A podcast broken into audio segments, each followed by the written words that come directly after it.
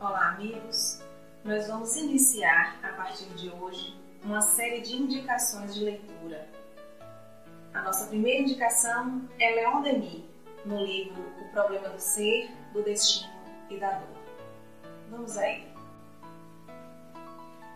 Por trás da dor há alguém invisível que lhe dirige a ação e a regula, segundo as necessidades de cada um. Com uma arte, uma sabedoria infinitas, trabalhando por aumentar nossa beleza interior, nunca acabada, sempre continuada, de luz em luz, de virtude em virtude, até que nos tenhamos convertido em espíritos celestes.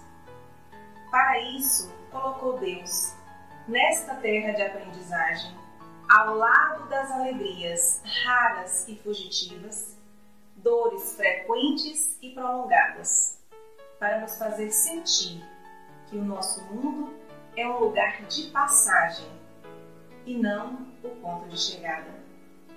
Gozos e sofrimentos, prazeres e dores, tudo isso Deus distribuiu na existência como um grande artista que, na tela, combina a sombra e a luz para produzir uma obra-prima.